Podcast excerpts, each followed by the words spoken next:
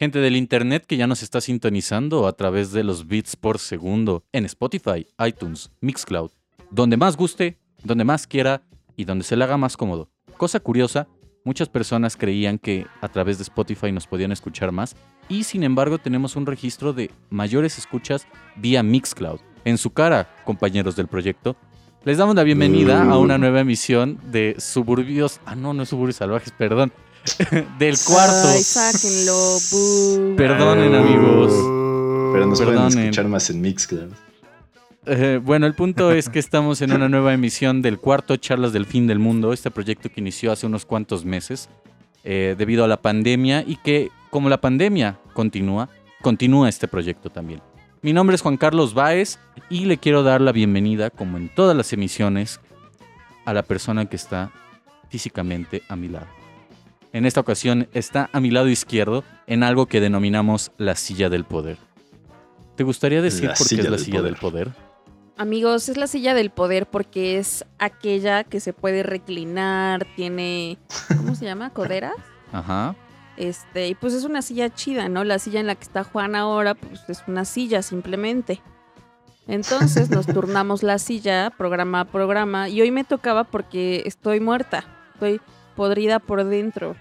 Ayer fue 15 de septiembre, hoy Así es. estamos grabando en día de asueto y estoy muy cruda. Entonces, sin embargo, hasta vamos a hablar de un tema que ayer me puso a bailar hasta el suelo. Entonces, Hasta el piso. hasta el piso. Entonces, recordando los momentos tan recientes que tengo en mi memoria, quizá mis intervenciones no sean tan malas esta ocasión.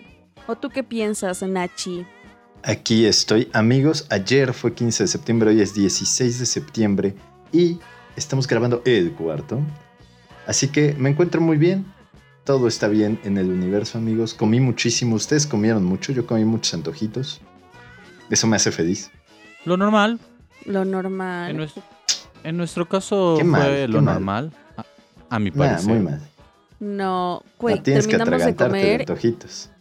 Y Juan no podía levantarse del sillón porque estaba tan lleno. O sea, sí se atascó de Es cuando ruedas bueno, del sillón. literal. Pero todo está muy bien, amigos. Como dice Yasu, vamos, vamos a dar de este programa. A ver qué tal, qué tal nos pone a hablar de este tema. Entonces, ¿cómo estás, mi querido Abraham? Vamos a perrear hasta el piso. Exacto. Eh, Estoy bien con el flow al 100, mis queridos amigos. Y nada, la verdad es que eh, se, me hace interesante el tema del que vamos a hablar hoy. Como siempre, se me hace cool estar grabando el cuarto. Creo que es uno de mis momentos favoritos de la semana. Y espero que Yasu no muera mientras estamos hablando de esto.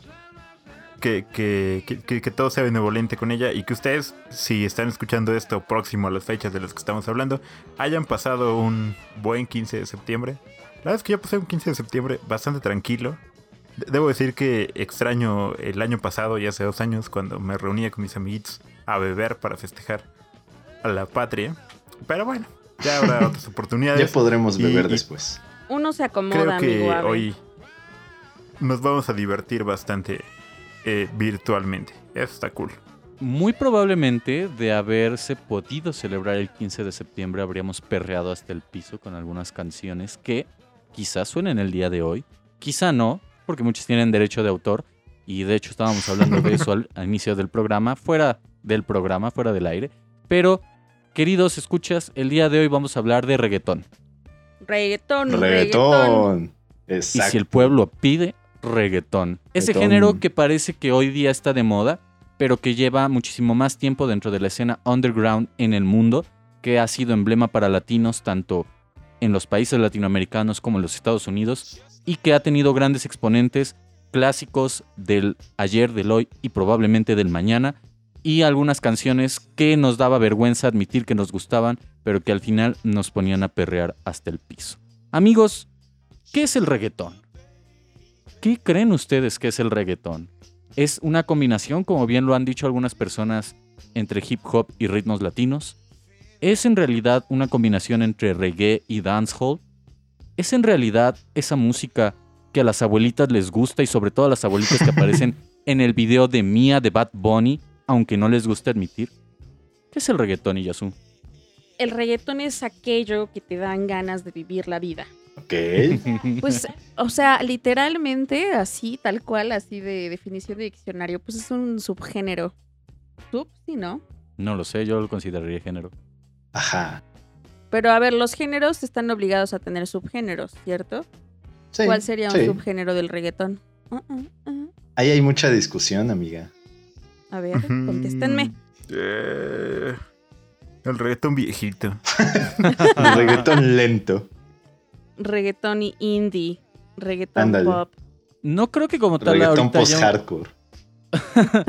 No creo que como tal haya ahorita un subgénero, pero sí me parece, por ejemplo, que el reggaetón de J Balvin se diferencia mucho del reggaetón viejito. Y ese reggaetón de J Balvin está muy influido, a mi parecer, del hip hop estadounidense. J Mm, Balvin tiene un ser. rollo de hip hop y que incluso se puede ver en la canción de reggaetón, tanto en la vestimenta como en la actitud y en algunas partes de los beats. Se puede ver esta influencia que tiene del hip hop. No sé como tal si pueda denominarse como un subgénero, pero creo yo que socialmente entendemos que hay un reggaetón viejito y un reggaetón más nuevo. El reggaetón viejito yo podría como definirlo así como con ritmos más del salseo, ¿sabes? Como más así tirándole a eso, algo más sabrosón, tipo bachatita incluso, ¿no? Entonces, creo que a partir de quizá Daddy Yankee, quizá, no lo sé, es que el reggaetón comienza a ser distinto, porque por ejemplo el reggaetón de Don Omar era como súper ritmo afro y, y yo perreando en mi cabeza, ¿no? Así recordando, salió el sol.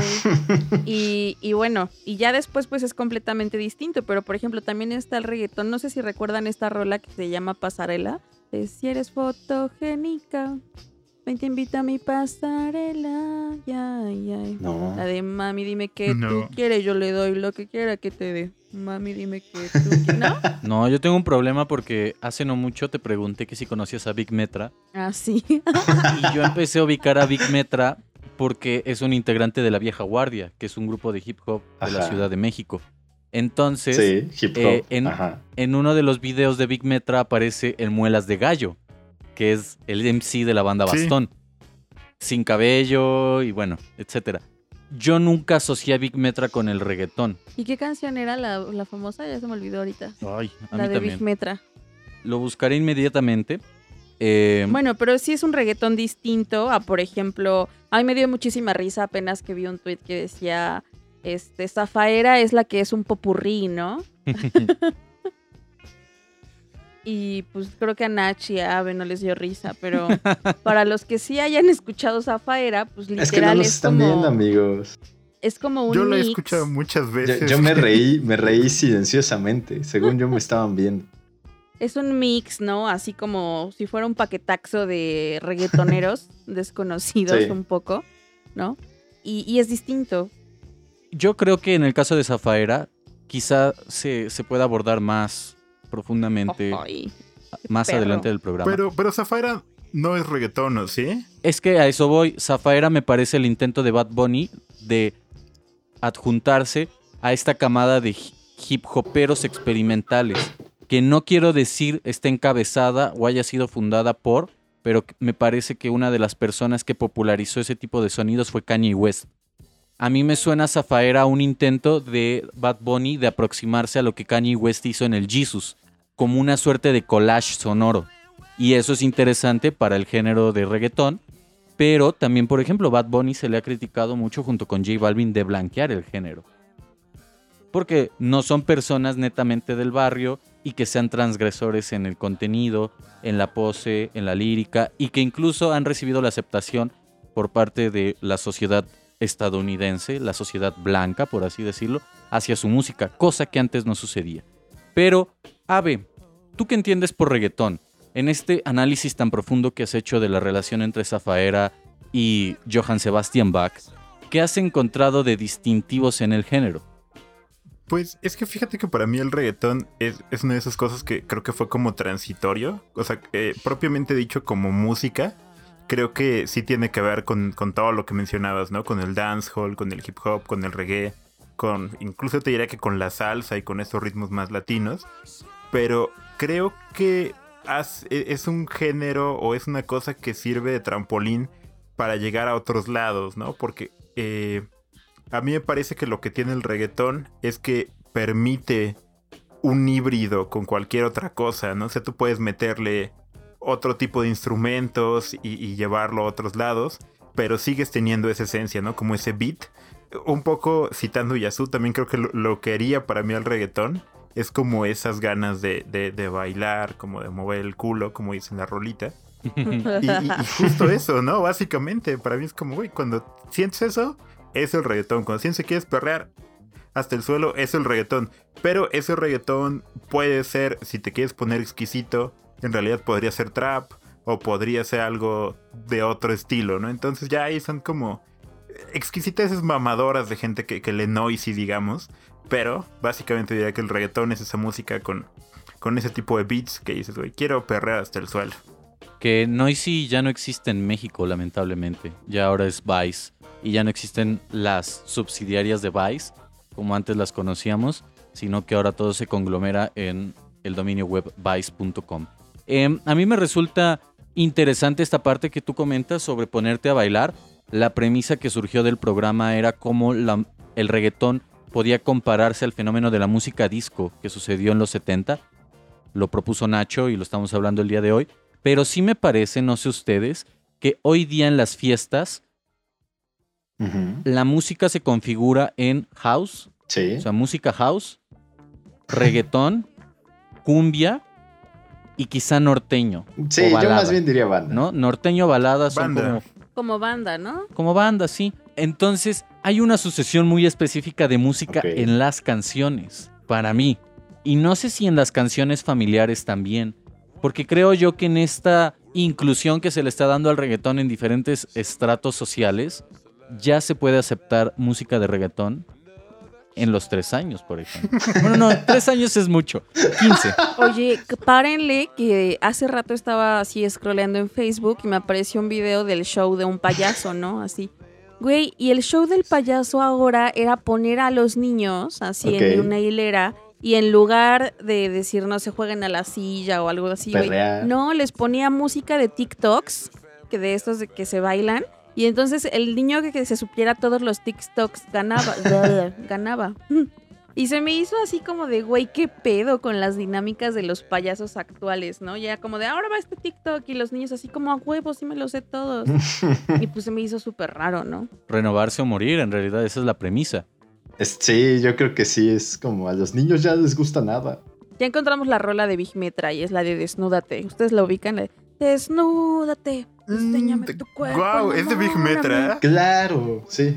Suena, suena a hip hop, Pero- no suena a Pero Big. Metra siempre fue más como hip hop, ¿no? Es que Big Metra tiene el trasfondo, el background Sí, de hip hop. de ser hip hopero. Claro. Vaya, y, y incluso tenía el Guinness, ¿no? De, de ser la persona que más rápido eh, sacaba las sílabas hasta que se lo ganó Eminem hace poquito. Ajá, con la de Rap God. ¿no? Sí, sí, sí. Eh, es algo gracioso. ¿Nunca vieron ese meme que era Eminem rapeando y después una señora rezando? ¿Neta? Que lo hacía más rápido que. Eminem. Sí, era, eh, fue, un, fue un video increíble. Gran meme, sí, sí, sí. El caso de Big Metra, pues es ese. Él venía de, de un background de hip hop y en una entrevista que le hacen, la banda Bastón en uno de sus podcasts decía que cuando saca Desnúdate, creo, o alguna de esas canciones, le exigían hacer más reggaetón dentro del disco y no hip hop, que ese era como su, su conflicto.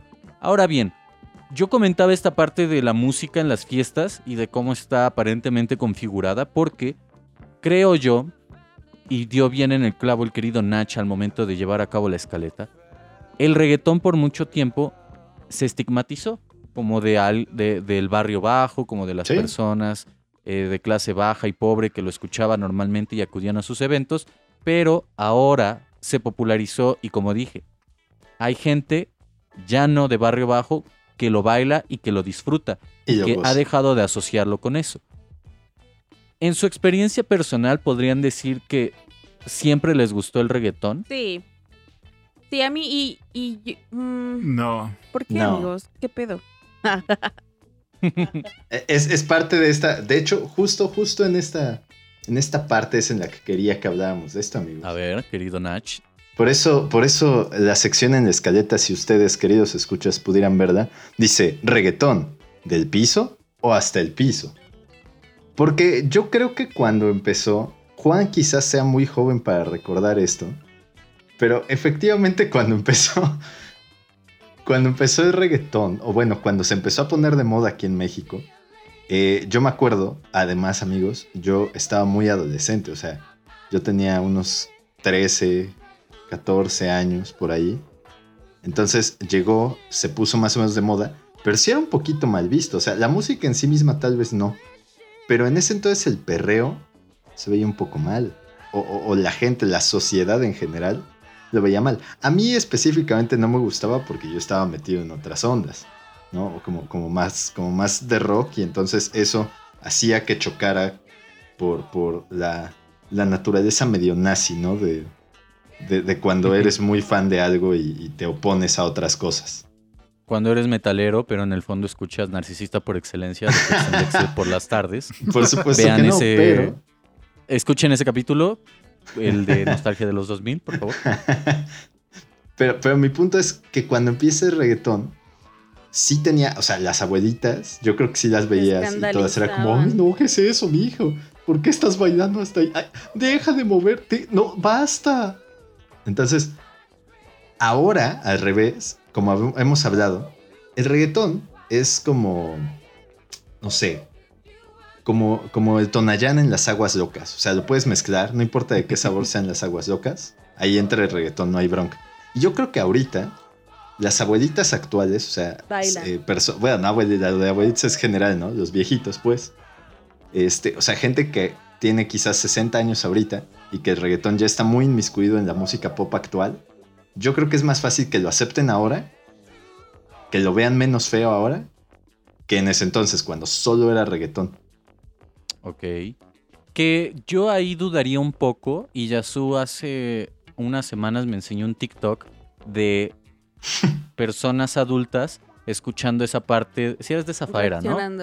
Reaccionando, a esa parte de Zafaera que dice, Sí, sí, sí. eh, si tu mam- novio no te mama, mama el culo. No.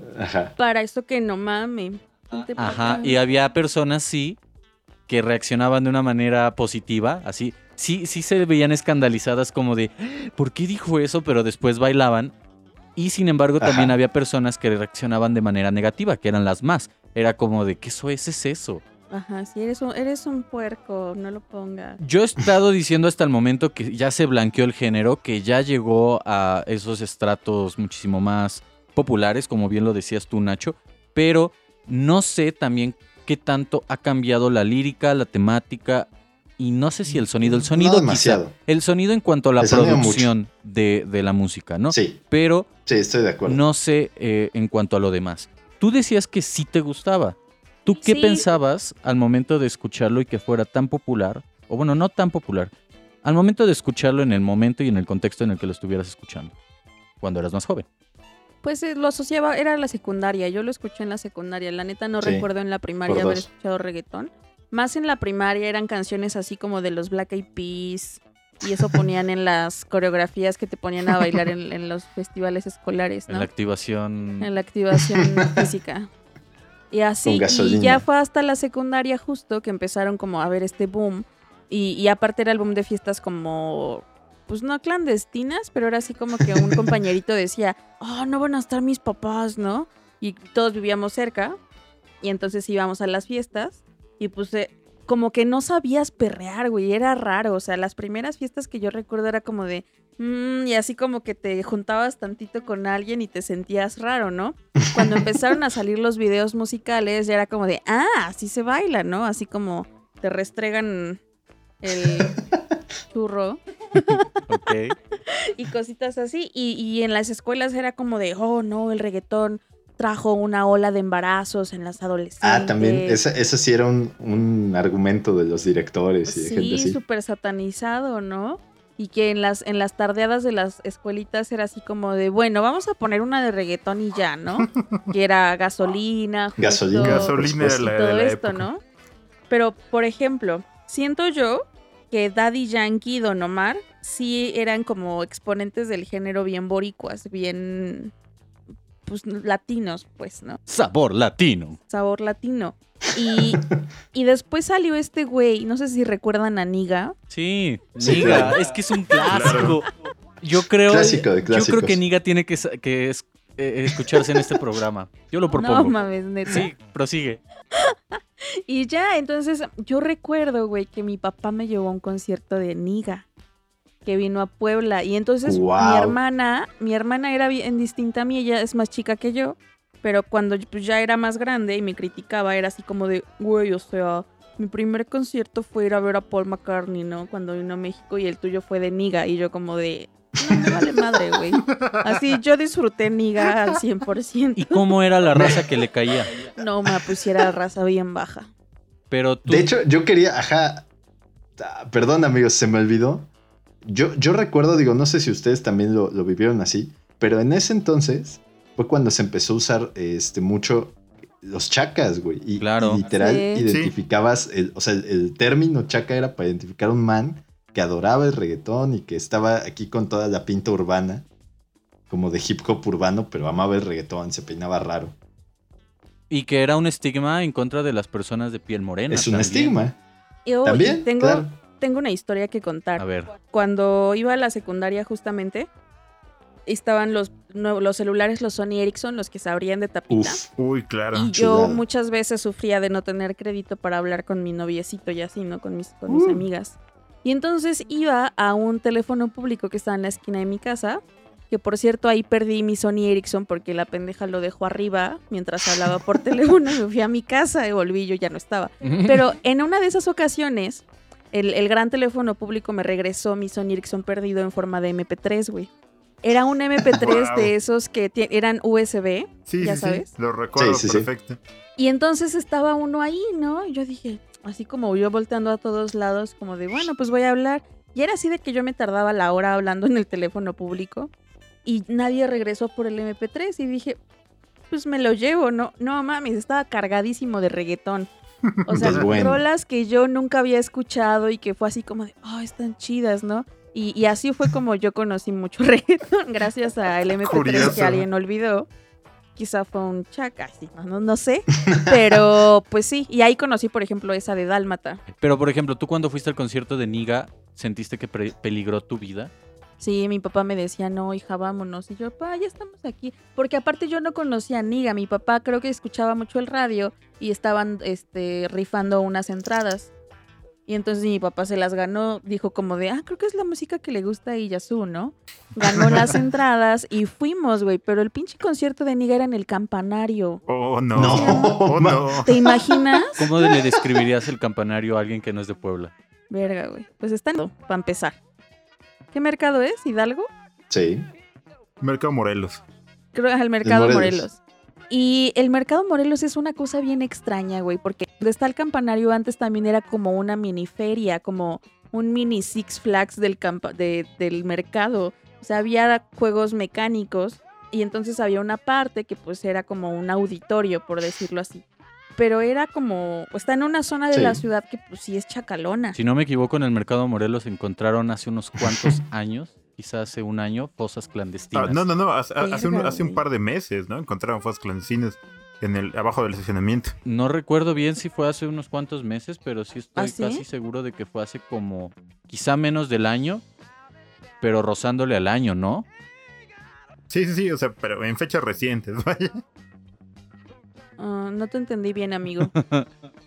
Digo, digo que, o sea, sí, sí fue lo que pasó hace poco en realidad y que sí, sí fue una noticia que creo que todo el mundo nos sacó de onda en Puebla, pero para que se den una idea de cómo es. ese El lugar. mercado. Y entonces pues ahí ven a mi papá como de, oye, no, mejor vamos. Yo, ya, estamos aquí, tú disfruta. ¿Y disfrutó? Y pues no, o sea, mi papá sí era así como de Yasu, así como... Bien preocupado. Él estaba Sí. vigilando que no los fueran a Recuerdo que nos reíamos mucho de la situación porque después fuimos a comer tacos a una oriental. Y mi papá decía, es que es increíble que las mujeres se muevan de esa forma y están ahí con sus papás. Y yo, pa, yo no hice, si yo solo estaba viendo así, ¿no? Pero sí, muy cagado, fue muy chistoso. Y ya, bueno, esta amiga. Y este, y por ejemplo, hablando de que el reggaetón se blanqueó, pues tenemos el reggaetón que hace Dana Paola. Bueno, O sea, con este güey que se llama Sebastián Yatra. Ajá, y que después también Mario. Bautista y otros cuantos influencers pseudomúsicos han sacado reggaetón. Pero, güey, yo creo que es una pinche canción pop y nada más le meten un sample así como. Exacto, es que así es como está funcionando ahorita, es lo que decía Juan, y es a lo que creo que de ahí más o menos de esa idea salió este programa, amigos, de cómo el reggaetón pasó de ser algo aquí como, Sabroso. como si lo quieres ver así como, ajá, sabroso, güey, sucio, así, ¿no? A, a algo que todo el mundo... Vaya, yo tengo esta teoría, ustedes me dirán, tal vez lo podemos hablar más al rato, pero ahora, si tú tenías una carrera musical hace años y quieres revivirla, lo único que tienes que hacer es sacar un sencillo Claro, que tenga Probablemente reggaetón. Timbiriche u OV7 Fin. va a sacar. y, y- y ¿Quién, quién vuelves. ha hecho eso? Sí. Así, hijo. Según yo, sí. Armando Manzanero. No sé, se me ocurre, por ejemplo, ¿sabes qué, ¿sabes qué fue para mí así? Ah, Luis Fonsi. Ok. Cierto. Bueno, sí, des- despacito Cuando- cuando le sacaron- super hit. Despacito, va- vaya, despacito le dio la vuelta al mundo. Y, y este duda hacía cosas completamente distintas antes. Pues como Enrique Iglesias. Y de repente salió. Y cuando sacó esta canción de. uh, uh, ¿Cómo se llama esa? ¿La recuerdan? Con Juan Luis Guerra. Ajá, exacto, sí, sí. Por eso es por lo que la mayoría conocíamos a Luis Fonsi. Ajá. Y de repente saca despacito. Buen punto, amigo. Muchos artistas han estado sacando, como bien lo dijo Nacho, eh, canciones de reggaetón y no me sorprendería que en un futuro OV7 o Timbiriche se reúna y saque también su canción Estaría de reggaetón cool, como de crew de, de hip hop reggaetón tipo Oh, Wu-Tang Clan. Ave, Pero lo que estaría Ave, ¿cuáles son tus experiencias en torno a esto? ¿Te parece que todavía hay un estigma? Cuando tú escuchabas reggaetón y no te gustaba, tenías ese estigma hacia el género y sobre todo hacia las personas que lo escuchaban. ¿Cuál es tu experiencia próxima? Pues sí, fíjate que más bien yo creo que eh, yo estaba en ese punto, en este perfil como del güey mamador, que era como de es que el reggaetón no está chido porque su letra no es propositiva y así. Entonces creo que ese era como lo que yo pensaba. Y, también un poco me gustaba el rock en esa época. Entonces, por alguna razón, cuando empezó a popularizarse el reggaetón, había como una especie de, de rivalidad ficticia entre gente que no escuchaba reggaetón y gente que sí escuchaba reggaetón. Y era como de, güey, pues eso no está cool. Pero fíjate que creo que, que eh, un poco, creo que todavía existe el estigma en, en abuelos y tal vez un poco en padres. Ahí depende bastante como de sus perspectivas y en general. Pero no sé, por ejemplo, a mi mamá le cae el reggaetón. O sea, no, no, no. Vaya, incluso cosas un poco menos eh, sucias, digamos. eh, El hip hop y así, como que todavía no, no. co- Como que chocan un poco con, con sus percepciones de lo que es la música. Y creo que pasa y creo que no está mal porque también el gusto creo que es algo que se va desarrollando. Y en cierta forma me parece que es como común, ¿no? A mí lo que me llama la atención sin duda de- del fenómeno del reggaetón, en, en otros términos, es ver cómo, eh, desde mi punto de vista, ha permitido cierta apertura para hablar de temas sexuales, eh, en la música por lo menos, y eso me hace bien interesante, pero creo que justo eso es lo que incomoda a mucha banda más adulta, ¿no? Que todavía tienen como este prejuicio así como de, oye, no está bien que digas si tu novio no te mame el culo. Porque, no, no, no solo porque lo digas, sino porque además todavía tienen como cierto prejuicio con Y una práctica como el beso no negro, se ¿no? maman. Ujú. Entonces, para mí esa es la parte que es curiosa. O sea, yo eventualmente creo que en 50 años, cuando seamos viejos, va a haber algo como el, el, el mega reggaetón, que nosotros vamos a decir, güey, eso está demasiado puerco. Lo, lo que se escuchaba en nuestros tiempos era más decente, ¿no? La gente solo perreaba hasta el piso, no hacía cosas como lo que se está Sí. haciendo ahora. Porque me, porque me parece que es normal, o sea, siempre lo que sigue es como ir transgrediendo más y más y más el status quo de lo que existe. Entonces, vaya, esa parte como que yo, yo simplemente la veo como parte de lo normal, ¿no? O sea, la gente que, que- que escuchaba algo y, y lo escucha a la postre y dice, güey, o sea, ¿qué, qué, qué blandengues eran en las generaciones anteriores en lo que decían? Porque era como, güey, o sea, los Beatles eh, le decía a la morra, I wanna hold your hand, ¿no? Quiero agarrar tu mano, ¿no? Y, y ahora, 60 años después, Bad Bunny es, güey, si tu novio Ajá, no si te tu novio no te mama el culo. Ajá. Vaya, responde paradigmas diferentes. Pero justo creo que mi, mi cambio, hablando desde mi experiencia personal al respecto como de, de por qué ahora eh, el reggaetón me gusta, es por eso, porque como que llegué a esta concepción de, güey, si te gusta está bien, date. Y, y como que hay que abrirse, escuchar otras perspectivas, eh, en buscar lo que te llama la atención de un género, porque también me parece siempre muy ambiguo hablar como del género en, en, en general, porque creo que es imposible que te guste todo lo que existe sobre un género. Y es bastante absurdo decir, güey, es que a mí me gusta el reggaetón, porque siempre vas a encontrar algo de reggaetón que no te va a gustar, y está bien. Vaya, o sea, que creo, creo que un poco mi conclusión aquí es, si te gusta está bien, si no te gusta está bien, tú solo date. Si quieres mover el culo, muévelo y ya. Yo creo que también tiene mucho que ver con la originalidad que tienen ciertos artistas. Eh, es cierto, como ya lo estuvimos diciendo, que muchos artistas que no necesariamente tienen que ver con el género están sacando canciones de reggaetón y ni siquiera es un reggaetón propositivo. No es del tipo de reggaetón que, que haría un artista No. consciente de decir, bueno, yo hago rock, por ejemplo, pero me gusta el ritmo del reggaetón y creo yo que es una buena idea combinar elementos de ambos géneros y crear algo nuevo, ¿no? ¿Sabes? Un a estilo mí, propio. ¿Quién me hizo cambiar un poco mi perspectiva? Bueno, no un poco, sino radicalmente. Y, y te- tengo que reconocerlo que yo me subí al tren del mame muy cabrón. Rosalía, cuando escuché el mal querer, digo, to- todavía hasta cuando salió el disco, que es de hace un año, ¿no? No me acuerdo. Pero hasta cuando salió todavía como que no estaba tan interesado en el tema del trap, del reggaetón. Y, lo escuché y me pareció una súper propuesta. Y de ahí me empezó a interesar escuchar más trap y escuchar más reggaetón. Porque dije, güey, si se está haciendo esto, seguramente debe haber más cosas que sean interesantes y que me llamen la atención. Pero fue hasta que, encontré a Rosalía, que, tío, todavía me parece el mal que era un discazo. Si no lo han escuchado, dénselo. Que, que no creo que sea propiamente reggaetón, es más bien trap. Pero la fusión que hace entre esta música más contemporánea y, y- y conceptos del flamenco a mí me pareció brutal. Sí, tiene una propuesta interesante. Creo yo que Rosalía junto con J Balvin, al menos de mi parte, y repito, en este caso Bad Bunny que sacó Zafaera y que creo que ese disco de Yo hago lo que me dé la gana es un disco larguísimo para un artista de reggaetón, como para un artista de reggaetón clásico que está más dedicado a sacar eh, sencillos. Esos tres artistas para mí son la vanguardia en el género y ojalá Sí. lleguen a hacer cosas más interesantes de las que hasta este momento han hecho. Mi gente es una canción muy fácilmente disco que, que pueda escucharse en los antros y que se coló de una manera muy efectiva a, a el sector que no necesariamente conocía el reggaetón.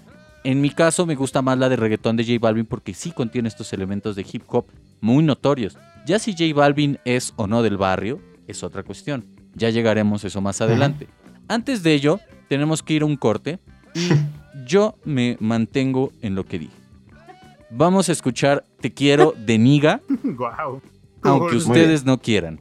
Vamos con esto. Yo, yo incluso no me acordaba quién escogía canción, pero si me tocaba a mí, la iba a poner. Sí, porque Juan dijo que deberíamos Ok, meterla. vámonos con esto. Niga, te quiero, baby, te quiero, wow. Recuerden seguirnos Niga, te en quieren. redes sociales como El Cuarto Charlas y escúchenos en Spotify, iTunes, Mixcloud como El Cuarto. Romantic style in the world, en la monarquía. Master, Bombo, Gangster, el flexing, diga en fusión. Para la niña más linda del planeta entero.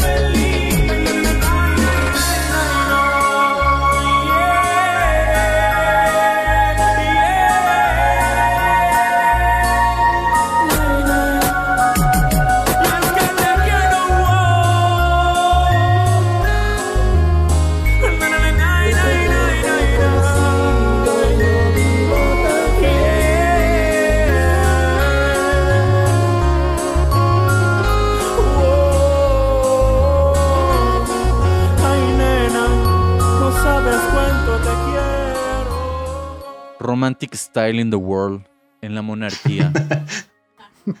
Bombo. Master, Bombo, Gangster. Algo curioso de Niga, güey.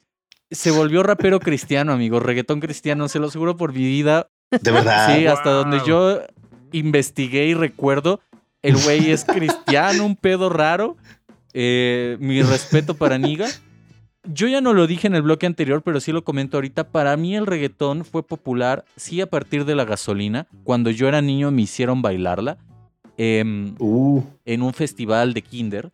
ese ya es el cambio generacional. Sí, y después en la primaria, en este boom de los MP3, este, de USB y demás, yo tuve muchas canciones de reggaetón en este tipo de, de dispositivos de reproducción musical. Y aparte, mi consumo de MTV a veces se ceñía a Wisin y Yandel.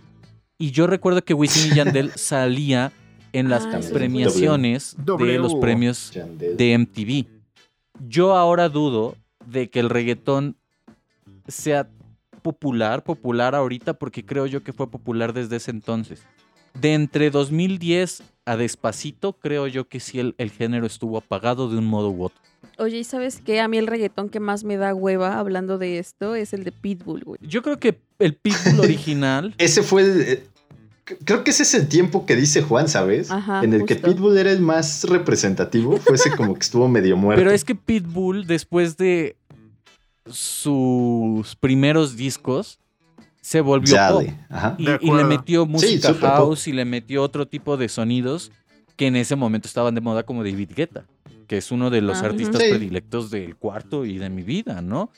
Em, es- fue ese momento, creo yo, ¿no? Como que quizá todos creían que Pitbull podía ser el líder ahora del reggaetón y los decepcionó enormemente al tornarse a la música house. Oigan, y yo creo que el antecesor del reggaetón eran estas rolas de mayonesa. Hay- de hecho, hay toda una teoría, bueno, no una teoría, sino mucha gente sí lo pone como justo como antecedentes, como proto reggaetón, si quieres verlo así. Güey, incluso si alguien quisiera sacar un TikTok de mayonesa, se puede, porque ves que era así como ma y las es como. Ajá, porque además, ¿sabes qué? Es que esa es la diferencia. Yo creo que, por ejemplo, si a nosotros nos hubieran puesto eso en bailable, tenía sentido porque tenía una coreografía como muy específica. No importa qué estuviera diciendo, güey. Pero el reggaetón es como hasta el piso, güey. Tú perréalo. Pero igual, por ejemplo, la de, de reversa, mami.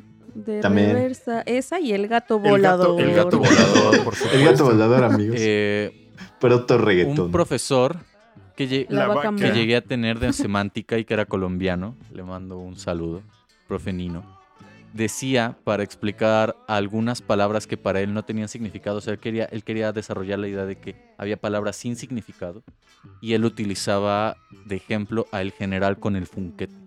Y decía, Claro. ¿qué es el funquete, güey?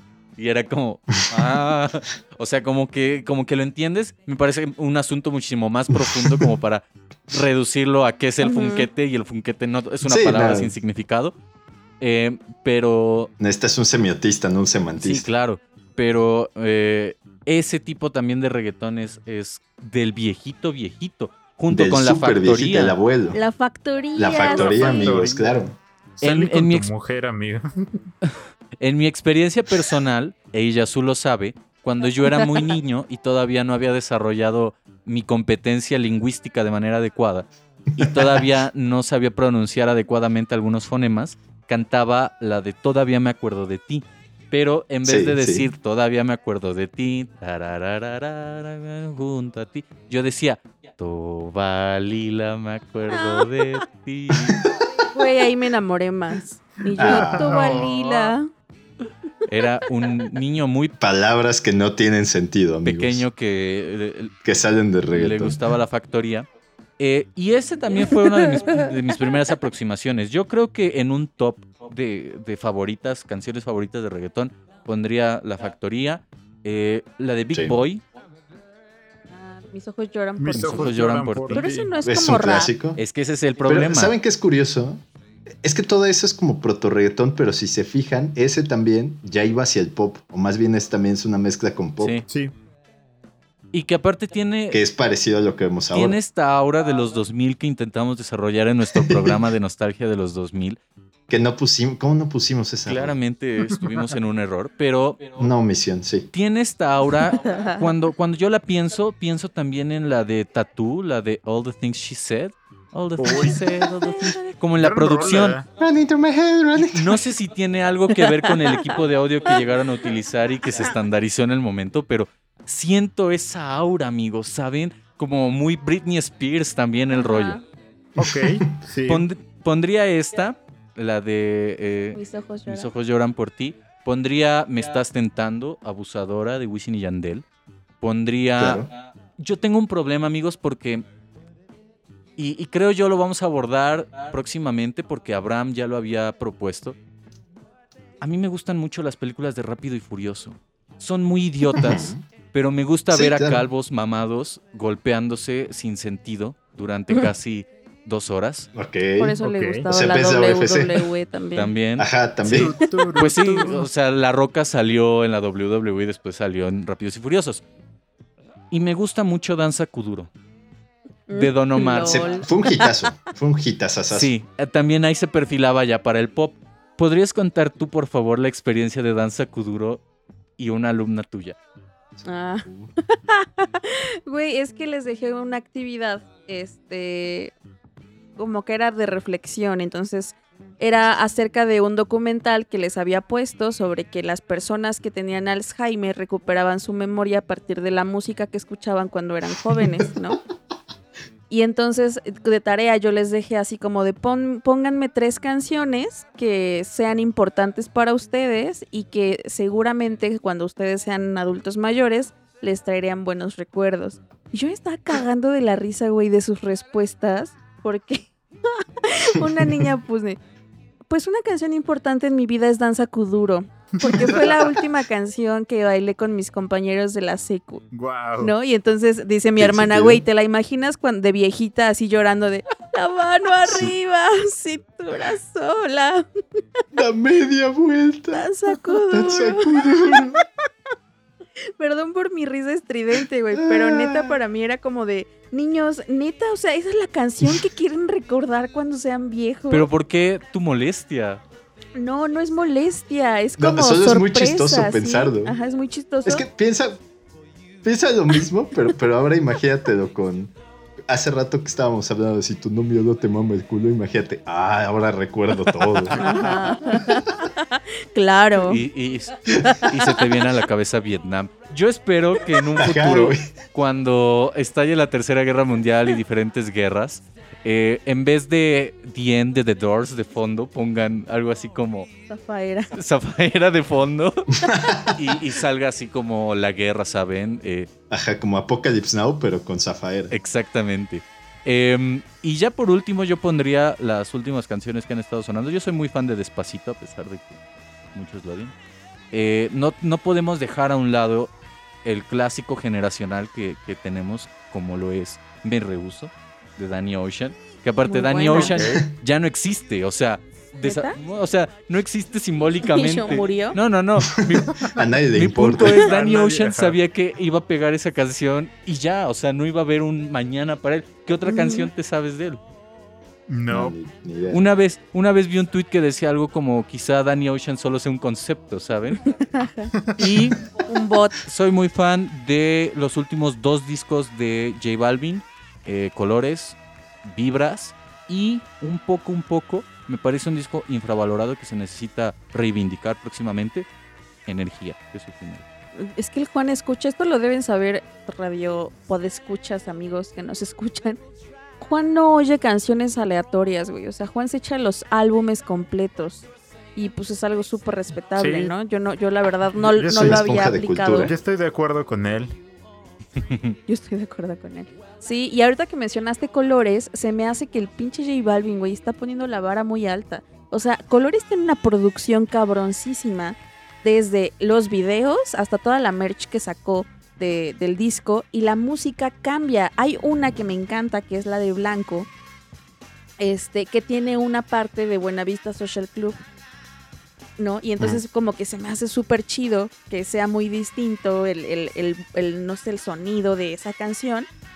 eh, y que no repite, o sea, literal, cada color es como un, un sabor distinto. O sea, me gusta mucho como esta versatilidad del reggaetón ahí, ¿no? Es que se está volviendo para mí conceptual, o sea, puede tender hacia eso. A mí el yo hago lo que me dé la gana me parece que va por ese camino. Sí, y que no es lo mismo, o sea, porque mucha, mucha de la crítica que se le hizo al reggaetón era como de siempre es lo mismo, hablan de sexo y salen morras encueradas, ¿no?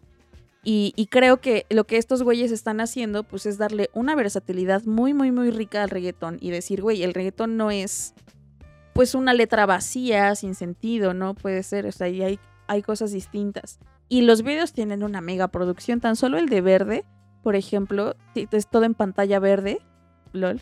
Y pues mucha ficción dentro del video, está súper chido.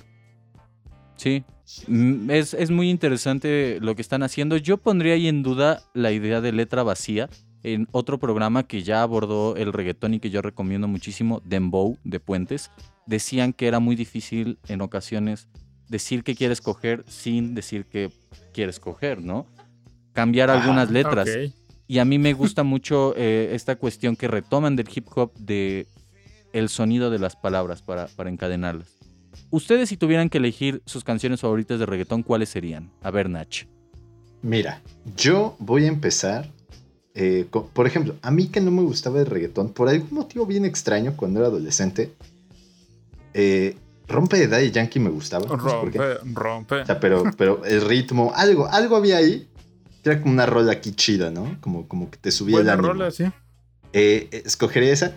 Por ejemplo, yo escogería de nuevo ya metiéndonos un poquito más en lo híbrido, en lo sabrosón. Atrévete, Tete. Este, de Calle 13. Uh, Claro. Porque Sí, además claro. ahí, para mí, yo creo que ahí fue cuando por primera vez empecé a pensar en el reggaetón como algo más de lo que decía ella ahorita. Pues es que hubo un tiempo en el que todo el mundo decía, es que es lo mismo siempre. Ahí a mí me cambió la perspectiva. Y que creo yo, Calle 13 es el ejemplo contrario a, por ejemplo, Big Metra, porque inició como reggaetón y después se Ay, tornó hacia se fue hacia otras. Exacto. Ándale. pero, Pero Calle con otras 13, cosas además. este güey residente ha sido súper criticado. No sé por qué, a mí no me cae mal y la neta es que sus rolas, pues sí están... A mí me gustan, pero no sé por qué de repente hubo una ola de odio hacia ese güey. Yo lo odio desde que Joe Volume, el músico mexicano de acá, de punk, posteó vía Twitter que el güey estaba lucrando con la desaparición de los 43. Ah, ok. Que él estaba sacando mercancía. Sí, sí, que- en, en sus conciertos vendía merch, ¿no? Que tenía que ver. Neta. Sí. Ah, yo no sabía eso. y que se hizo después el Oxiso y decía, ah, es que yo no sé.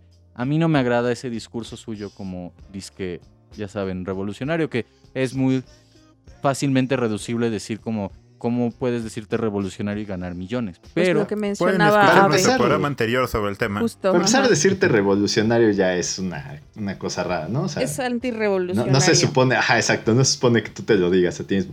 Y para escoger una también, una viejita, ella y yo, amigos. Au, Rolón, rolón. la nostalgia completa. gran canción, tiene Sí. un- una gran narrativa que yo creo que habría puesto a Juan Rulfo muy orgulloso. y también a, a Reola, que por cierto, Rulfo rechazó a Leñero en algún momento y en Berrinche se metió Leñero al taller de Arreola. Em, Uh. ¿Qué otras, Nach? y ya más, más nueva, reggaetón. De J De Balvin. J Balvin. Sí, exacto. Gran canción. Yo creo que la Sí. pondría en un top 10 de sencillos de esta década y de mis sencillos favoritos y de sencillos que se merecen 5 estrellas definitivamente. Gran elección, Nach. Gran elección. Ave, Hola. ¿cuál es tu top de canciones de reggaetón fab que escuchas antes de dormir, que escuchas en los bañas. bautizos de tus hijos? Eh, bueno, no, tú no tienes hijos. Eh, que escuchas, Aún no, que escuchas, mm, no lo sé, que pones en la iglesia cada de vez en vez. Pues fíjate que tengo una rola que me gusta mucho. Sí. Eh, yo digo que es reggaetón, pero creo que ahí puede haber un pequeño debate. Se llama Bailan Rochas y Chetas, de Nene Malo, por supuesto. Eh, argentino, para mí es un Uh. super rolón. Y yo creo que es reggaetón, pero digo, hay un pequeño debate, ¿no? Particularmente esta rola. Creo que sí es reggaetón, pero como todo lo de Nene Malo tiene una influencia de la cumbia. Y esa rola a mí me parece, uy, de lo mejorcito que tiene. Y está bien cool. Eh, ella y yo, por supuesto, eh, me parece una gran rola. Eh, es, es- es que se salí con tu mujer. Salí con tu parece, mujer. o sea, el, el- el intro me parece muy cool, ¿sabes? Pero aparte, esa parte que dice, salí con tu mujer. Y el otro, ¿qué? Y él, salí con tu mujer. Es, es genial, amigos. Tiene que admitir que hay una Además, narrativa el bien video chida. está cagado, Es o muy sea, buena. tiene muchas cosas a favor, ¿no? Eh, tengo que admitir que Romeo Santos es una persona que me cae un poco bien, por lo menos su música, pero pues indecente también me parece una rola bien cool. Eh, y, un poco yendo más a, a algo más contemporáneo. eh, es que no me acuerdo exactamente cómo se llama, pero es de... Sí, es de Longshot. Su última rola, que se llama Ginny Yang, ¿saben? Se me hace bastante cool, como reggaetoncito. Longshot se me hace bien cagado y esa rola me late. Y como les decía, lo de Rosalía, eh, el mal querer, a mí el disco completo me parece una joya. Creo que es de las cosas que deberían escuchar el disco completo porque está bien chido. Y sé que va a ser un super lugar común, pero Zafaera a mí me voló la cabeza y está en mi top de reggaetón porque me parece una, una cosa... O sea, yo creo que si tuvieras que definir el, los 20 años que llevamos de, de los 2000 en una rola, para mí sería Zafaera. Y que Sí, tiene un video como ahí medio nostálgico. El concepto de, de Bad Bunny en el video y en los demás videos también, como que gira en torno a, bueno, yo fui un puertorriqueño que creció con videojuegos, que creció en este ambiente quizá híbrido, entre comillas, que no me gustaría decirlo así, entre la cultura estadounidense y la cultura latina. Y mucho también de la cultura africana, porque no, de- no, no podemos obviar el Sí. hecho de que en esas zonas la cultura africana es muchísimo más latente que en algunas zonas, por ejemplo, de México, ¿no? El hecho de que eh, Cuba, eh, Puerto Sí, Rico, claro. Jamaica tengan este tipo de música también se debe a eso. La influencia africana, la cultura y la música africana llegó ahí y pues lo han retomado en diferentes géneros como sería en este caso el reggaetón, ¿no? Sí, sí, sí. Eh, un- una pequeña aclaración de mí mismo, lo acabo de buscar. El, el- la rola que les dije, Ginny Yang, es del Sabino, no es del Longshot. Que para mí son como iguales, pero... Ahí está. Es una rolita de reggaetón. Está, está Ah, chida, ok. dénsele. Cuando tengan chance. Escúchanle atentamente. Ahora amigos, Gracias, mi amor. Recuerdo que me gustaba mucho la de Dale Don Dale de Don Omar. Uh, también, claro. Esa era muy buena. La de Pasarela también está dentro de mis fab, que ustedes no recuerdan por alguna razón. Ajá, no, es es así de plano, perdón, amigo. Bueno, esa, esa me gusta mucho. Te la debo. Este. mm, también pondría Pobre Diabla. Como que Don Omar me gustaba. ¿Y quién diría que, des- que después Uh. se, se volvió él, creo que Sí, ya mexicano, vi. ¿no? Igual. no sé, ¿eh? Que dejó de hacer reggaetón por eso. O sea, era, era como el chisme. Háganse una tesis, amigos, sobre la relación entre el reggaetón viejito y el cristianismo. Sí, era, estaba muy cabrón. Había una canción que me mataba de risa, güey, que era la de Pues hagamos el amor por el teléfono. Órale. ¿Se acuerdan de esa? esa estaba muy cagada, güey. Sí. Oh, wow, sí. Oye, sí, pero sí. pobre diabla es esta que tiene también un plot twist de decir que ella está llo- llorando por un pobre diablo que era él, ¿no? Como era que era él. Yes. Sí, gran canción. Es que, es que era el Don Omar tenía poder narrativo, amigo. Sí. Estaba muy cabrón. Y que me gustaría mencionar antes de que tú continúes con tu listado, creo yo que la inclusión de personajes o personalidades de, la música como aventura en muchas canciones hizo también que las personas desarrollaran un estigma hacia la bachata. A mí se me hace la bachata uno de los géneros musicales más complicados de bailar, pero más chidos, ¿sabes? O sea, Sí. si yo de por sí tengo arritmia y me cuesta bailar cumbia, Lo intentamos, bailamos, intentamos bailar bachata, ¿verdad? El otro creo día. que sí. Y yo tengo Creo. desde siempre muchas ganas de aprender a bailar salsa y bachata por sobre la cumbia. Pero bueno, si no puedo bailar cumbia, probablemente no pueda bailar estos otros dos géneros.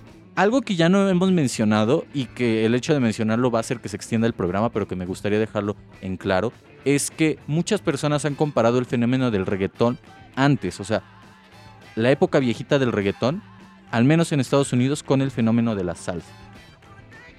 Yo no puedo decir que el reggaetón haya abordado temáticas parecidas a la salsa y al hip hop, pero sí hubo una cierta cuestión identitaria de, de estas sociedades, comunidades marginales, entre comillas, hacia los géneros. Y sí me gusta pensar, como lo hemos planteado en diferentes ocasiones, que la salsa y el hip hop tienen una relación muchísimo muy íntima por medio del discurso, para mí, ¿no? Al menos en el caso de Willy Colón y Héctor Lavoe, tienen muchas canciones que se parecen a eso. Ahora sí, Es que te estás adelantando, amigo. Deja que Yasu termine su lista. está bien. También me gustaba muchísimo el video de llamado de emergencia de Daddy Yankee. A toda, atención a todas las unidades, y así como el, el, el- el accidente, ¿no? El dramatismo. Súper dramático. Sí. Güey, ¿recuerdan a Tito el Bambino? Sí, y Sí. yo tengo una historia muy cagada. Yo siempre confundí, antes de... A Tino el sí, Pingüino. antes de, es- de escuchar a Tino el Pingüino por primera vez, yo decía, pero si ese güey no me gusta hacer Claro. reggaetón. Y lo confundía. Y, y el Tino el Pingüino, y es que mi cama huele a ti. Ajá. Ok, esa, bueno, no, Tino el, Tino el Bambino. Ya se me Tito. fue. Tito el Bambino no me, no me encanta, no me gustaba mucho. Se me hacía como muy dramático su rollo. Eh, Como que bueno, este, de las actuales yo pondría Te Boté. Mm. ok. Esa como que, y el remix, güey, me encanta. Cuando me estoy haciendo ejercicio, güey, y ya no puedo, me pongo el remix de Te Boté y mira, para arriba. Este, y hay una que se llama Otro Trago, que dice, hay una parte el- el- del coro que dice, cuando el DJ pone la música, Ah, claro. ella baila como nunca. Esa está súper chida, esa me gusta. Y del de yo hago lo- todo lo que me dé la gana, yo hago lo que me dé la gana, la de y si veo a tu mamá. Creo que me gusta más que Sapphire. Yo creo que Y si veo a tu mamá es una continuación del video de Mia, de Bad Bunny, porque aparecen viejitos en esa en ese video. ¿Es el que hace con Drake? Es la de la que hace con Drake. Yo tengo una anécdota muy graciosa y ya después de eso eh, nos vamos a corte, a una canción. Cuando visité Sonora en febrero de este año, estaba platicando con personas de allá sobre Mia de Bad Bunny. Y yo les dije, sí, como esa canción que tiene Bad Bunny con Drake. Y el güey me contestó, ¿no te estarás confundiendo? ¿No será que Drake tiene una canción con Bad Bunny? Es decir, la canción es de Drake y Bad Bunny colabora. Yo dije, no, Bad Bunny tiene una canción con Drake, es decir, la canción es de Bad Bunny. Y quedaron Sí. sorprendidísimos. Ahora, yo me, me gustaría dejar una pregunta sobre la mesa para todos y, y que se conteste al inicio del siguiente bloque después de la canción. ¿Es Y que Drake se conteste. quien canta en español en Mía de Bad Bunny o es otro cantante y Drake solo hace playback?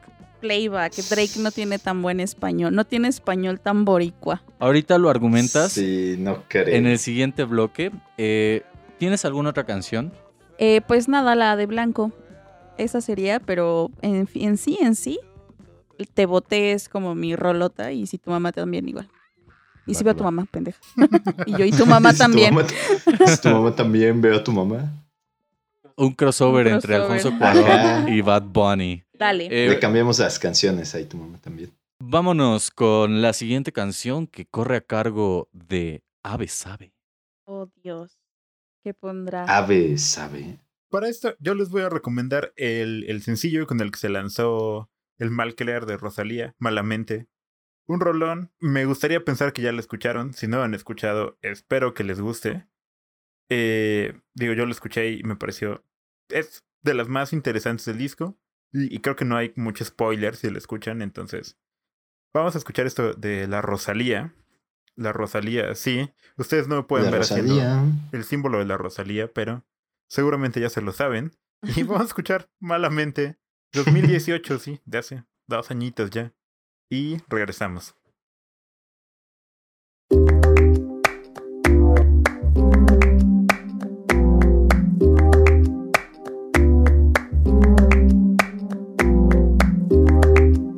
Ese gritarito roto, yo sentí como crujía.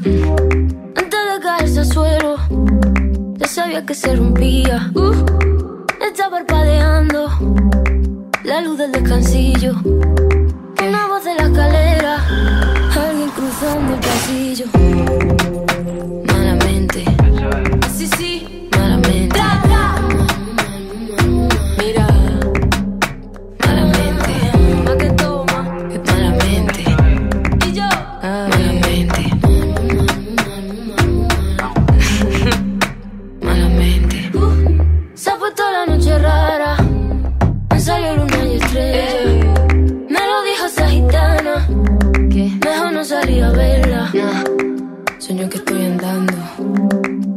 Es que la acera, mira, mira, mira, cuanto más quiero cruzarlo, va, más se mueve y tambalea.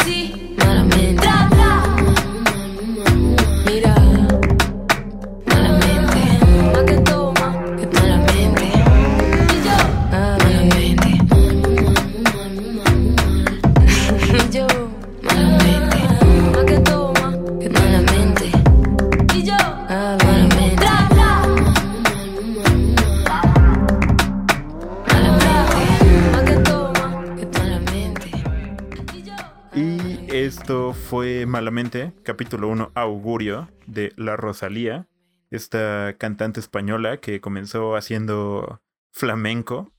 Y es, para mí es bien curioso entrar al Spotify de Rosalía, porque escucho su primer disco y es como ella con una guitarra acústica, y de repente brincas a las siguientes rolas y ya te, te topas con que hace cosas totalmente con el reggaetón, con el género urbano, no sé, con altura también me parece una super rola. Entonces, me gusta la versatilidad que tiene, que fue como muy bien. Voy a hacer un disco más estilo trovita clásica y luego vamos a en- entrar al mundo del reggaetón y a romperlo, ¿no? Que, que también para alguna gente ha sido muy polémico porque es española. Y como decía Juan, ha habido un proceso como de blanqueamiento del reggaetón, ¿no? En ese sentido es como de duda. O sea, comenzó como una onda más boricua y tal, y, y ahora pues ya atravesó, está, está en España, ¿no? Esta morra está haciendo algo completamente de- de- desde la, la cara europea del mundo, pero creo que es en términos de- del ejercicio y de la producción y de la propuesta algo bien chido. Como le gusta decir a la chaviza, el reggaetón se gentrificó. Y ahora es accesible para todo público. Y con todo público me refiero a la gente blanca. Amigos, necesito que me respondan. ¿Drake canta en Mía de Bad Bunny, sí o no? Pero si la han escuchado, amigos, ustedes. No. Eh, sí, sí lo he escuchado. Eh, yo creo que Sí. no. Ok. Tú tampoco. Sí, no sé, amigo. Yo, yo creo que no. O que tú, así como un super coach de dicción ahí. Nada más para grabar, así mientras estaba grabando. Pero nada, yo creo que, Que en una ocasión Iyasu y yo conocimos un ruso que según aprendió en 10 días español estando en Nicaragua. Entonces, lo obligaron ¿Por a aprender español, puede, puede ser por ahí. Igual y podríamos argumentar que como Drake es canadiense y en Canadá hablan francés, hizo un proceso de asimilación entre el francés y el español. Nah, no mames. Güey, está muy cagado porque incluso Drake habla mejor español en esa canción que el propio Bad Bunny. Bad Bunny, güey. O Sí, sea, es le escuchas cantar a Bad Bunny, güey, y luego a Drake y le entiendes más a Drake. Sí, la Es verdad, muy chistoso. Ese lo que video sea de de cada Mía- quien, pero Bad Bunny tiene una adicción terrible.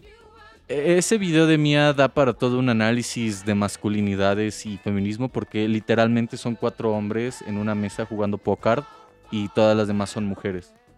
O sea, nadie puede, ninguna mujer puede jugar póker, solo están ahí como... Sí.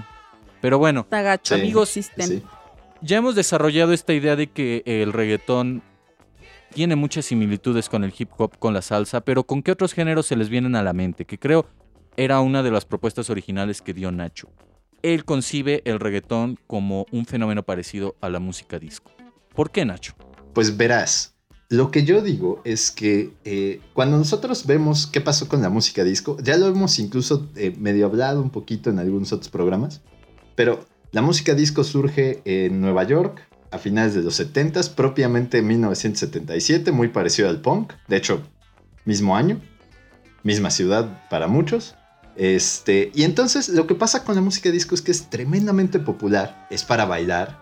Los viejitos la consideran eh, como quizás impura, rara, no me gusta, es muy nuevo, ¿qué, es, ¿qué les pasa a los jóvenes ahora? Y tiene un super boom que yo, por ejemplo, podría comparar con el boom del reggaetón viejito que hablábamos de cuando estábamos nosotros en secundaria, que era mal visto, pero que fue muy popular, que, que, que a pesar de todo, como también decía Juan, podríamos decir que no duró tanto tiempo, sino como que hubo una temporada en la que bajó, no estaba tan, tan presente, y de repente vuelve a surgir. Y la música disco se convierte en una influencia que hasta el día de hoy sigue, sigue existiendo, o sea, hay mucha gente que sigue siendo muy influenciada por la música disco, pero ya no hacen disco como tal, sino que lo meten, sobre todo el pop, toma muchas cosas de la música disco y la mete en décadas subsecuentes, en los 80 sobre todo. Que yo creo que es un poquito lo que está pasando ahora con el reggaetón, que por qué estamos viendo tantos artistas pop metiéndose al reggaetón o metiendo pequeños samples de reggaetón dentro de sus canciones muy pop, como decía Yasu, hay canciones que salen ahora que dicen, güey, es que es reggaetón, pero pues realmente nada más tienen el backbeat, ¿no? Del reggaetón y de repente meten a alguien ahí medio dando unas rimas y ya. Ujú, ujú. Entonces, yo por eso la comparo con la música disco, como que es un fenómeno parecido. Algo que a mí me resulta muy curioso es la popularización, sí, de la música disco a través de ciertos eh, eventos y películas, como el caso de, De eh, fiebre de de sábado, por la noche. Vaselina, interpretada por gente blanca, pero como también la música disco tuvo que retomar muchos, muchos elementos de la música funk, blanqueándolos y popularizándolos para otro tipo de público.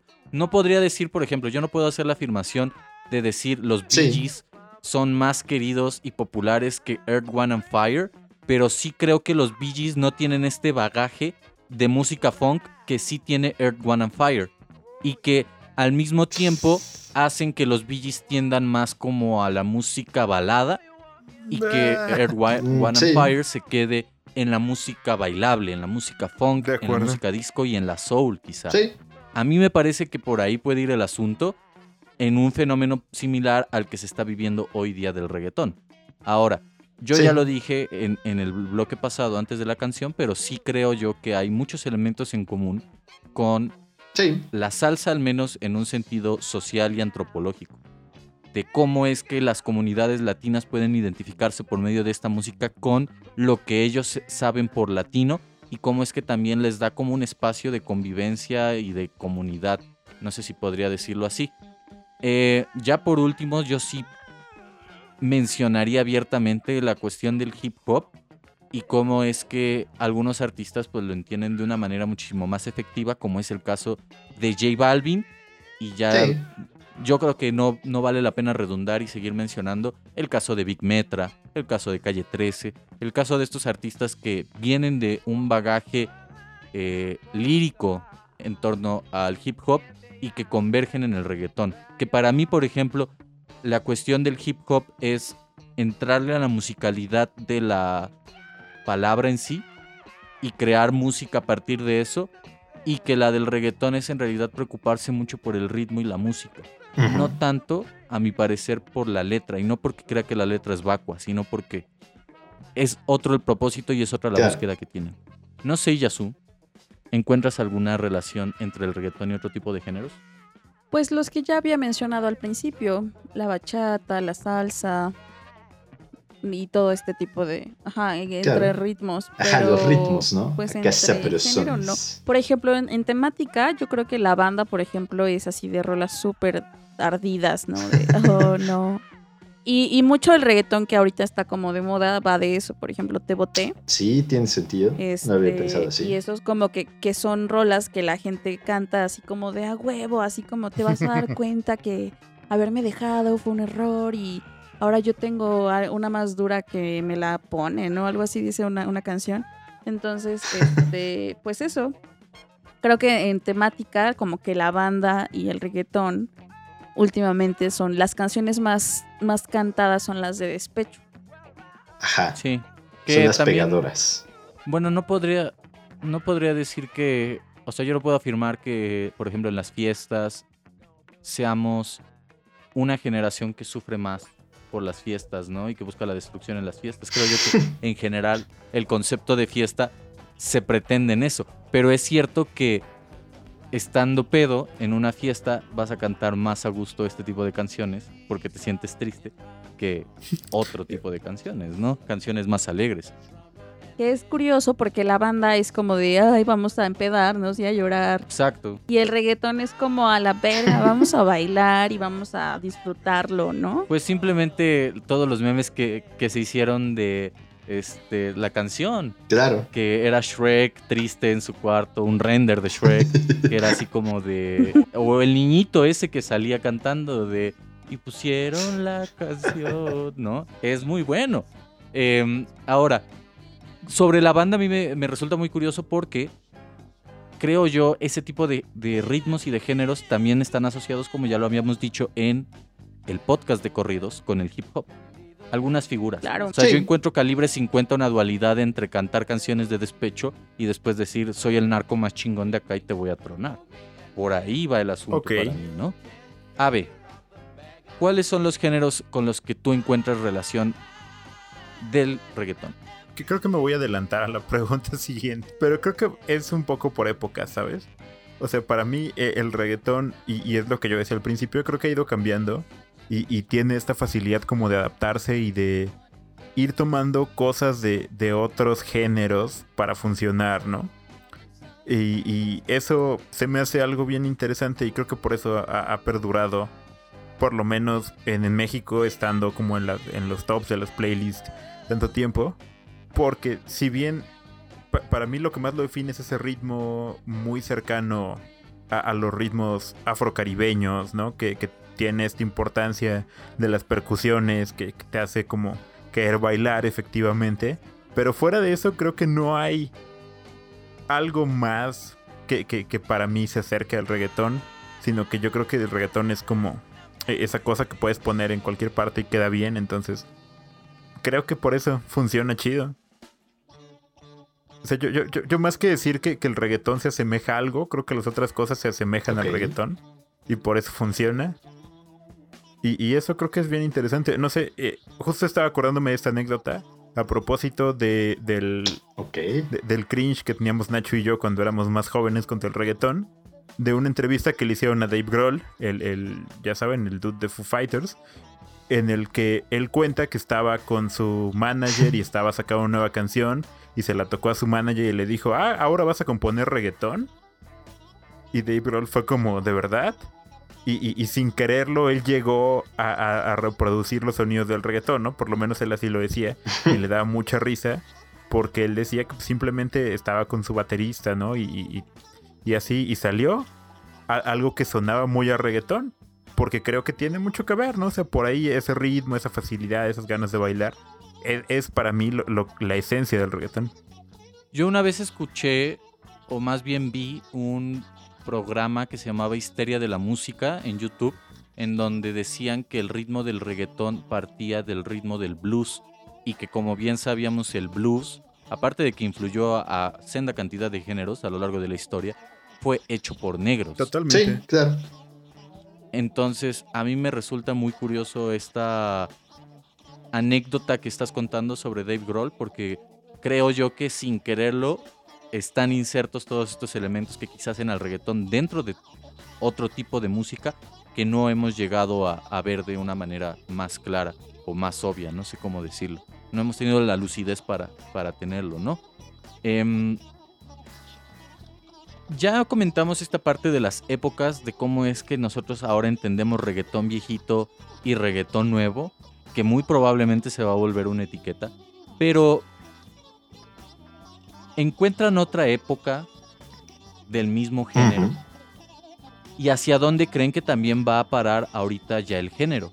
O sea, si creen ustedes personalmente que se va a volver un rollo conceptual, vanguardista, experimental incluso, o va a llegar como a un cenit y va a desaparecer. No, yo creo que va a ser un poquito más vanguardista, por decirlo de algún modo.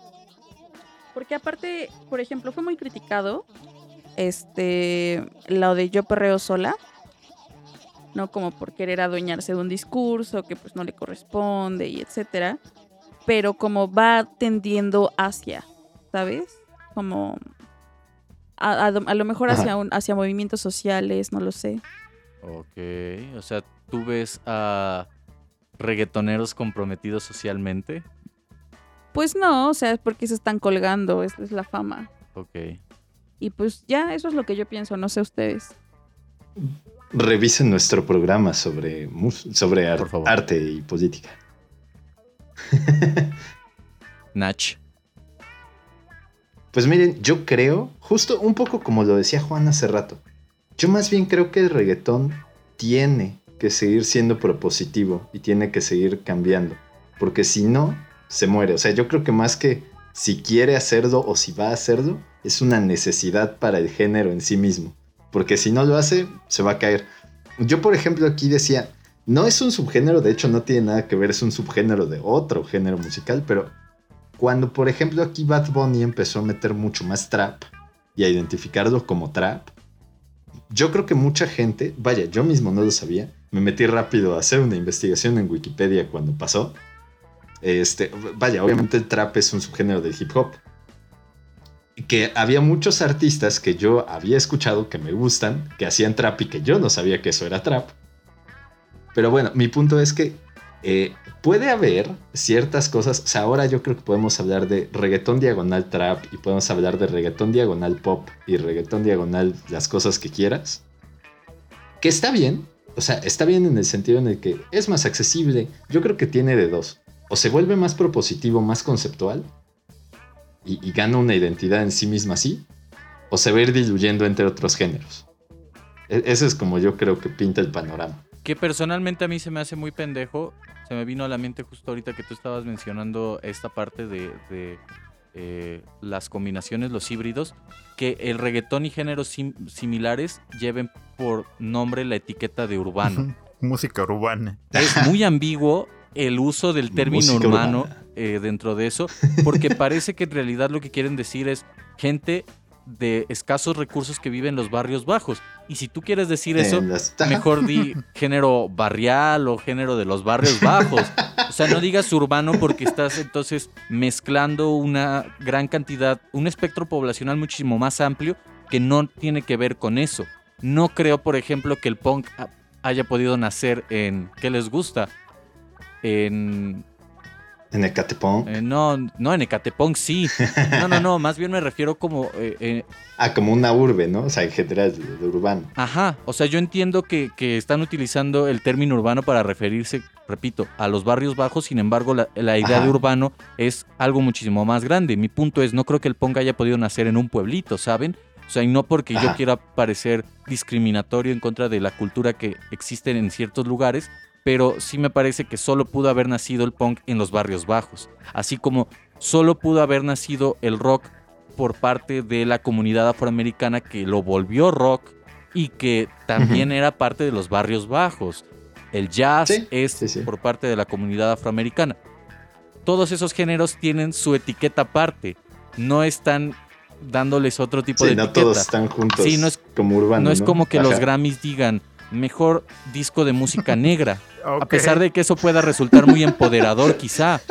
No, sí, porque Al Es revés, complicado, tal pero vez. Pues, entiendo lo que dices. depende, sí. Eh, pero sí, la idea de urbano se me hace muy idiota, a mi de parecer. acuerdo. Sí, sí, no, yo creo que es una marca súper genérica Sí. para salirte de la bronca de, de tener que decir que es. O sea, yo creo que ahí en ese sentido parece que las personas que llevan a cabo este tipo de premiaciones quieren decir, yo vivo en el suburbio, en una zona tranquila y alejada del caos de la ciudad neoyorquina, por decir un, un ejemplo. Pero se, se me sigue haciendo muy discriminatorio, ¿no? Ave, ¿tú qué opinas de todo esto que estamos hablando? ¿Hacia dónde te parece que vaya el género? Es que yo creo que pasan ambas cosas, ¿sabes? O sea, yo, yo creo que como tal, nunca o, o difícilmente un género musical ha muerto del todo. Simplemente eh, deja de estar en el mainstream, ¿no? A mí lo que me llama la atención un poco del reggaetón es ver cómo ciertas cosas han, han entrado al mainstream, otras han salido. No sé, es que pienso que, que se hacen muchas cosas en el margen que están bien interesantes, ¿no? Eh, Sailor Faj a mí se me hace una, una artista bien cool, por ejemplo. Y, y hay toda una, un- una ola de artistas que hacen reggaetón o esto como en re- reggaetón diagonal trap, digamos, que, que vienen como de, de- de estos lindes, de este margen. Y a mí me llama mucho la atención la música que hacen, los temas de los que hablan. O sea, porque si bien e- es, es un género que ha sido muy criticado por, por ciertas tendencias machistas y tal. Creo que también hay toda una, una ola en el underground del propio reggaetón de gente que pertenece a los colectivos LGTB que está retomándolo y, y utilizando estos ritmos para hablar de, de otras cosas sin empoderar un discurso. Y eso me llama mucho la atención. Y por otro lado pensaba en, en un ejemplo que a mí se me hace bien curioso porque es una rola que creo que eh, e- en mi imaginario sonó bastante, no sé qué tanto, porque creo que no hay fiestas, solo fiestas clandestinas, que es... Ah, Bueno, es que justo estoy pensando que no sé cómo se llama, solo sé que, que para mí es la bebecita Bebelín, que es una gran rola también. La bebecita Bebelín. Efectivamente. Y creo que para mí justo está yendo más para allá, ¿no? El, el reggaetón como hacia, hacia esa zona, más eh, un poco en el cambio de ritmo, un poco más lento, pero más, más puercón. Entonces está chido. La, la evolución que está tomando, creo. Y, y te digo, yo, yo lo veo desde esa perspectiva. Creo que siempre, o, o reggaetón va a haber durante mucho tiempo. Pero siempre, eh, yo, yo digo, si les gusta el reggaetón y les gusta lo que se hace en el mainstream, busquen de repente otro tipo de artistas también, ¿no? O sea, digo, eh, la gente que está haciendo cosas como Sailor Fag, que de mis recomendaciones, eh, que si bien es popular, justo me acabo de meter a Spotify a ver cuántos oyentes tiene, 318 mil oyentes mensuales, no es nada comparado con lo que tiene, por ejemplo, Bad Bunny, ¿no? Que tiene varios millones de oyentes al mes. Entonces, creo que para mí es un poco eso, ¿no? Y en Bad Bunny tiene 44 millones 769 mil oyentes mensuales. Wow. Entonces, digo, no, no es ni una ni el 1% la gente que escucha Sailor Fag de la gente que escucha Bad Bunny, ¿no? Y ambos son reggaetón, solo que diferentes propuestas. Entonces, para mí, esa sea mi conclusión. Yo nada más quisiera decirles y quisiera dejar testimonio de ello vía auditiva, vía sonora. En unos años, amigos, seremos como el abuelo Simpson diciendo, nos- yo estaba de moda hasta que mi moda dejó de ser moda y empezó a ser, eh, no, de onda, perdón. Este, eh, empezó Sí. a ser mala Se onda empezó a hacer mala onda. y te va a pasar a ti. Entonces, Y lo mismo te va a pasar a ti. Te va a pasar. Estén atentos a cuando el reggaetón deje de estar de onda y pasemos a segundo plano y nos empiezan a decir Summers. Amigos, Y recordar Pero no se preocupen. Si da Alzheimer, pueden poner reggaetón. Pueden y poner la bebecita Bebelín. Danza Kuduro probablemente sea una de las canciones que yo ponga para recordar esos momentos. Igualmente tu exalumna, comparto su sentimiento. Hablaremos la próxima ocasión sobre por qué Vin Diesel es un gran actor en Rápidos y Furiosos y por qué deben de seguir sacando spin-offs de Rápidos y Furiosos con eh, este güey Stateman, no, no sé cómo se llame, y la, y la Roca. Probablemente. Stateham. Uy. Sí. Amigos, los quiero mucho. Gracias por haberme acompañado en una nueva emisión de El Cuarto, Charlas del Fin del Mundo. Recuerden seguirnos en redes sociales como El Cuarto Charlas, Facebook. Todavía no tenemos Twitter, pero próximamente saldrá por ahí. Esperen unos perros tuitazos de nuestra parte. Y escuchen las, Van a escuchar qué perros. las anteriores emisiones de este programa en Spotify, iTunes. Gracias Mixcloud. amigos, me divertí mucho. Creo que terminando esta llamada pondré Niga con Juan mientras cenamos. Los quiero mucho, Puro me divertí perreo. muchísimo. Muchas gracias. Muy bien. Nach, gracias por habernos acompañado. Gracias amigos, como siempre es un placer hablar con ustedes de todos estos bonitos temas. Pongan el- su, su canción de reggaetón favorita amigos, perren hasta el piso y sean felices. Adelante. Queridísimo Ave, muchas gracias. Muchas gracias, amiguitos. Me divertí bastante. Creo que fue un programa muy cool y perren, perren hasta el piso. Diviértanse mucho. Los quiero. Nos escuchamos la próxima. Perren, si quieren, en su espejo para sentir un poco de, de contacto y un poco Wow, eso, eso está muy dark. ¿no? el, el feeling del reggaetón. Y dentro de poco, si es que el mundo no acaba porque estamos en un perpetuo final, estaremos perreando físicamente en las siguientes fiestas. Muchas gracias amigos. Besitos a todos. Hasta Uh, luego. Bye. Adiós. Hasta luego amigos. Bye.